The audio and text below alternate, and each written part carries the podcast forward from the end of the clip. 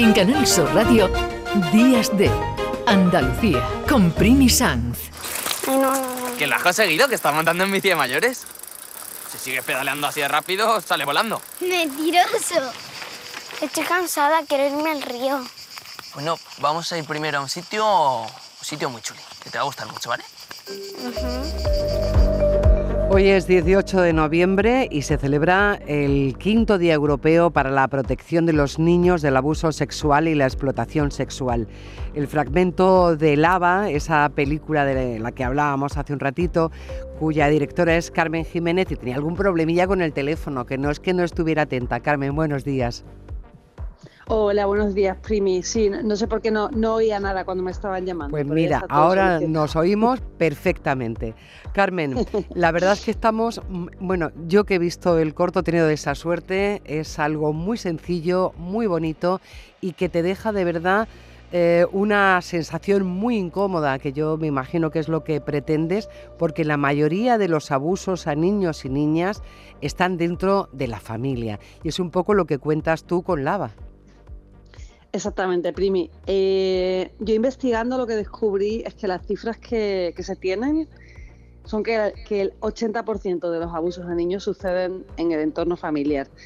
Y la verdad me parece escalofriante porque también es como justo el tipo de, suceso que más se, se, convierte en un secreto, que no se cree nunca a la persona cuando lo cuenta y bueno, la verdad es que sí que sí que quería contar una historia que al, que al verla te dejara un poco incómodo porque es un tema muy incómodo. No, pero está contado de una forma que no, no es violento, no es desagradable, pero realmente mm, te deja esa sensación que es la necesaria. Según datos de Save the Children, eh, un 10 y un 20% de la población ha sufrido algún tipo de abuso sexual, que me parece una barbaridad. También mm, el 44,7% de los abusos se producen entre los 13 y los 16 años de edad. Em, casi todos son niñas, hay algunos casos también. El 78% son adolescentes y los abusadores son conocidos, que es lo, que comentábamos. Carmen, vamos a hablar de, este corto que ha tenido un recorrido que ha gustado a mucha gente. ¿Cuántos premios llevas ya? A ver, ahora llevamos 11 premios. Hemos empezado el, recorrido en marzo de, este año en Medina del Campo y en el Festival de Málaga. Y por ahora hemos recogido 11 premios, pero bueno, el corto sigue en festivales, o sea, todavía le queda un año y medio de recorrido, así que si hay suerte, pues quizá tengamos más reconocimiento. Ya, veremos lo que pasa. Ahora estamos como candidatos a los premios Goya y a los premios Carmen. Estamos pendientes de ver si conseguimos la nominación a ambos premios, que sería pues una cosa muy bonita. Y bueno, ahí, ahí estamos en ese recorrido, ¿no? ¿Y cuál es la respuesta de la gente por donde has pasado, aparte del jurado que le ha gustado mucho tu trabajo? ¿Ha habido comentarios? ¿Qué, te han dicho?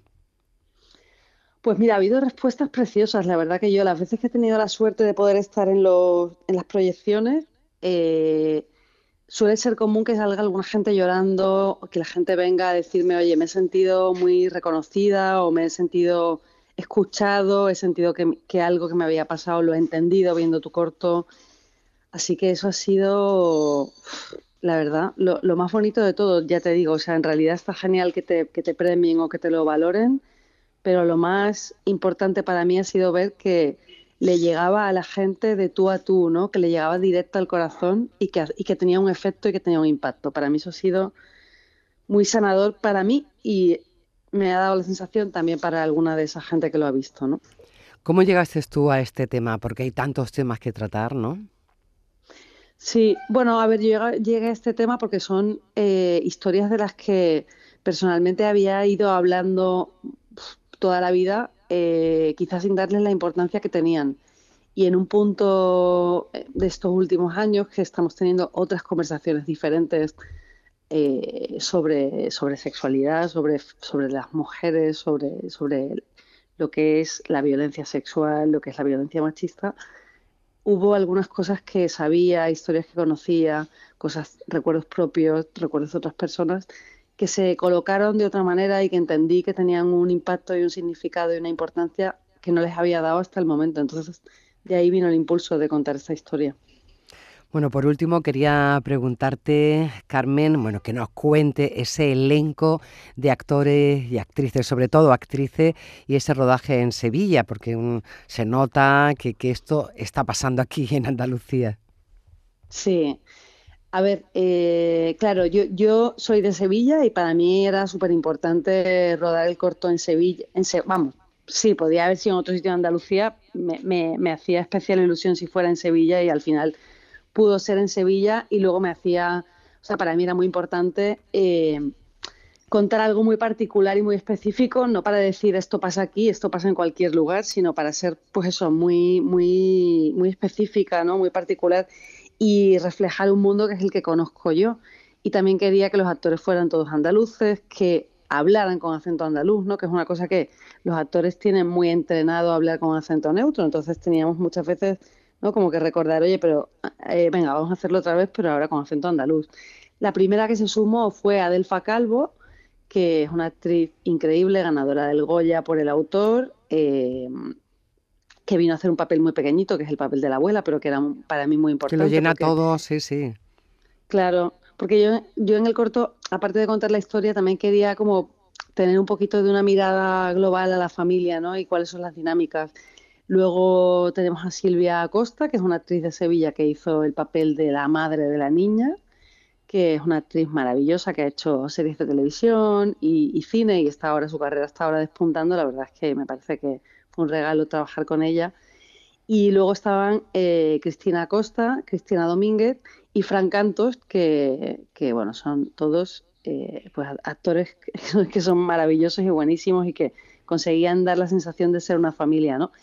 Y por último, y, más importante, está Alicia Hidalgo, que es una niña de Granada, que había salido en Secaderos y que a la que llegamos a través de Marichu Sant, que es una directora de casting que trabaja... Estupenda. Sí. maravillosa. Ella, ella me recomendó a Alicia y Alicia, bueno, es que ya, ya la has visto y ya, y ya la, la veréis las personas que estéis escuchando esto, porque pronto proyectamos en el Festival de Sevilla. Alicia es una, una niña eh, bueno, que tiene una imaginación, que tiene una sensibilidad, que tiene esa está, y que está estupenda, sí. Sí, sí, es increíble, la verdad. Bueno, Carmen, enhorabuena, porque realmente merece la pena ver este cortometraje, cortometraje que se llama Lava. Espero que, que seáis candidatos no solo a los Goya, sino que lo ganéis. Un beso muy fuerte y buena mañana. Muchas gracias, Primi. Un abrazo. Chao. Sabré olvidar porque el silencio no da opción cuando uno canta y este olor se ha de esfumar en mi garganta. Sabré olvidar, sabré olvidar, aunque ahora cargue la desgracia entre mis dientes, pues sonreír es un remedio de valientes. Sabré olvidar y que te cante aquel que no te sepa amar y que te robe el corazón sin avisar para que entiendas de milagros y del mar. Voy a callar un par de días, alejarme de tu nombre, abandonar mi artillería, abrazarme al horizonte y olvidar. Sabré olvidar.